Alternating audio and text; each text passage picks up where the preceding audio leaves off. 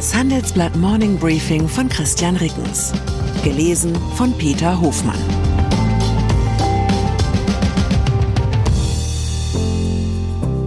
Guten Morgen allerseits. Heute ist Dienstag, der 21. November 2023. Und das sind unsere Themen.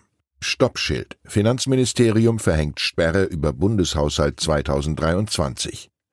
Warnsignal. Belegschaft von OpenAI droht mit Wechsel zu Microsoft. Wendemarke, wie radikal der designierte Präsident Argentiniens sanieren will. Nach einer kurzen Unterbrechung geht es gleich weiter. Bleiben Sie dran. Wie navigieren Deutschlands Top-Vorständinnen durch die aktuell schwierigen Zeiten? Hören Sie es selbst bei der Female All-Star Boardroom Session am 14. Mai. Mit dabei Maria Ferraro von Siemens Energy, Viktoria Osatnek von E.ON, Sopna Suri von RWE Generation und Antje von Dewitz von Vaude. Wir sprechen mit Ihnen über die Stärkung der Wirtschaft, das politische Klima und die geopolitischen Krisen. Seien Sie dabei, femaleallstarboard.de. Klimawandel die Bundesregierung schätzt die Auswirkungen des Urteils des Bundesverfassungsgerichts zum Klimafonds offenbar ernster ein als bisher angenommen. Das Bundesfinanzministerium weitete am Montag die für den Klima- und Transformationsfonds KTF verfügte Haushaltssperre auf nahezu den gesamten Bundeshaushalt aus. Ein entsprechendes Schreiben von Haushaltsstaatssekretär Werner Gatzer SPD ging am Montagabend in die Bundesministerien.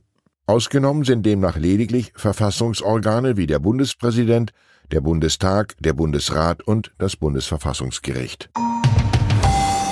Signa. Mit Gatzers Formulierung ließe sich auch wohlwollend umschreiben, was derzeit bei René Benko und seiner angeschlagenen Immobilienholding passiert.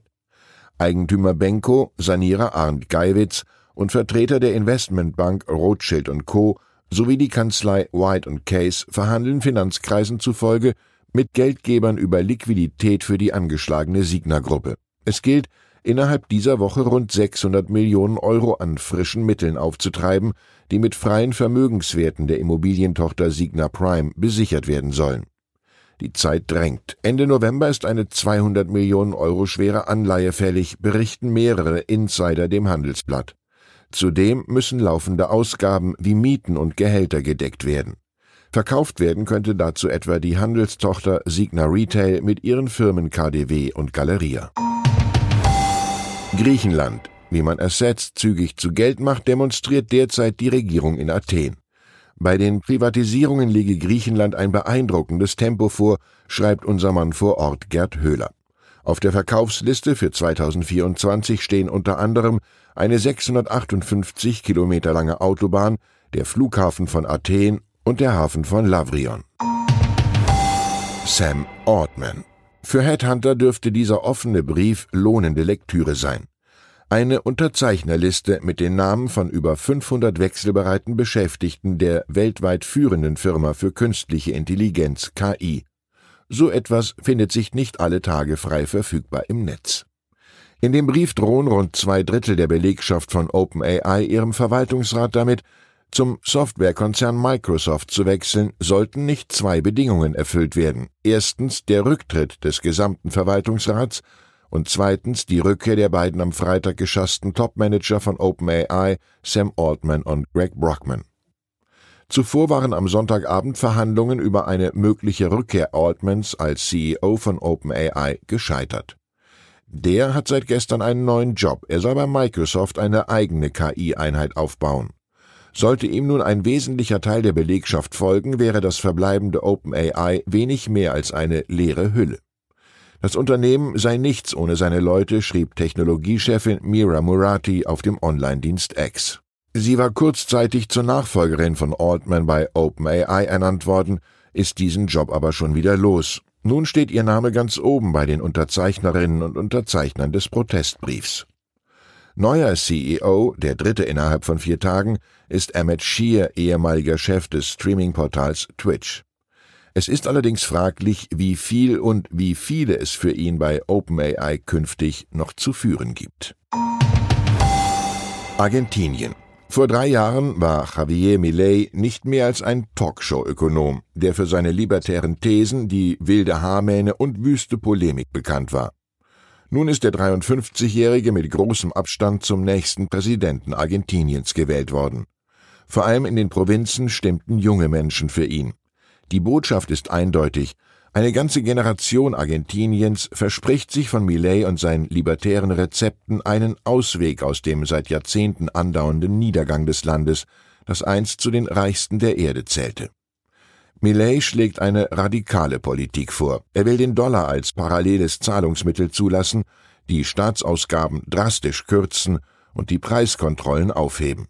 Laut Alexander Busch, Südamerika-Korrespondent des Handelsblatts, besteht das Risiko solch einer Schocktherapie vor allem darin, dass jede der angekündigten Reformen die Krise kurzfristig verschärfen wird.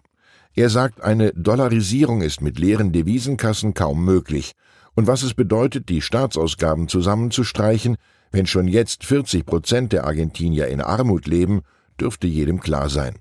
Die oftmals staatlich regulierten Preise werden in der kurzen Frist in die Höhe schießen. In einem Porträt bringt ihnen Bush zudem das Politphänomen Millet näher, inklusive seiner fünf geklonten Hunde, von denen einer den Namen Milton Friedman trägt. Naja, mag der langjährige Handelsblattleser denken, Hauptsache das Biest heißt nicht Karl Marx. Ich wünsche Ihnen einen freisinnigen Tag. Herzliche Grüße, Ihr Christian Rickens. PS. Nach dem Urteil des Bundesverfassungsgerichts zum Klimafonds fehlen der Ampelkoalition Milliardensummen. Wie sollte die Koalition die Finanzierung des Bundeshaushalts sichern? Sollte sie die Schuldenbremse aussetzen oder die Sozialausgaben kürzen? Und wie könnte es nun mit der Klimapolitik der Ampelkoalition weitergehen? Schreiben Sie uns Ihre Meinung in fünf Sätzen an forum.handelsblatt.com. Ausgewählte Beiträge veröffentlichen wir mit Namensnennung am Donnerstag gedruckt und online. Wie steht es um den Standort Deutschland? Wie entwickelt sich der Goldpreis? Wie führe ich in meinem Unternehmen KI ein?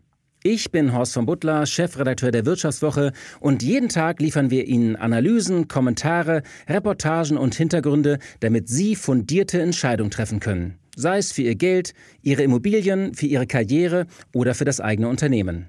Wir begleiten Sie beim nächsten Schritt und wir denken an den nächsten Schritt. Für unsere journalistische Arbeit wurden wir jetzt sogar mit dem European Publishing Award ausgezeichnet als Magazin des Jahres. Und das wollen wir mit Ihnen feiern.